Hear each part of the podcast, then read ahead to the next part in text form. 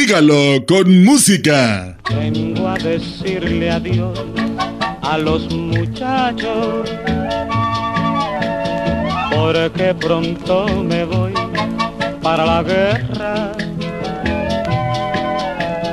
Que aunque vaya a pelear en otra tierra, voy a salvar mi derecho, mi patria y mi fe.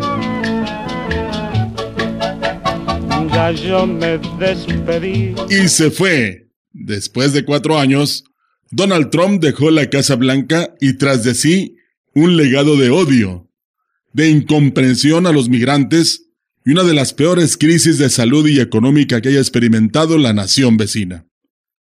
El dejar de ser, perder los reflectores, la atención de la gente, parece ser la mayor desgracia para los políticos, y en especial para aquellos que están llenos de soberbia. Pero prometió volver. Aún puedo ver el tren partir y tu triste mirar esconde aquellas lágrimas. Volveré. Esperemos por el bien de todos que no sea así.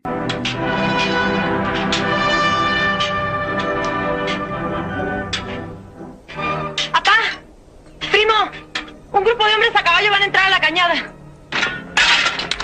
A ver, tío. Parece un grupo de gente armada. ¿Amigos o enemigos? Pues han de ser amigos porque vienen juntos. Y mientras unos se van, otros llegan con ánimos de servir y comprometiendo su vida si fuese necesario para defender las causas populares. De esta manera, un ramillete de damas de la política se apunta para ser la candidata de Morena a la gubernatura. Unas queridas por la militancia bronca y dura, pero otras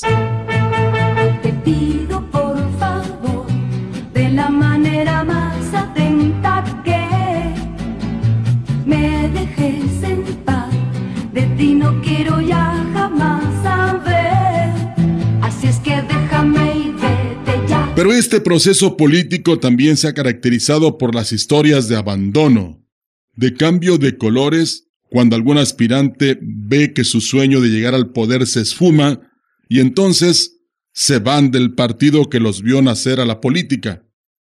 Y las más de las veces quejándose amargamente.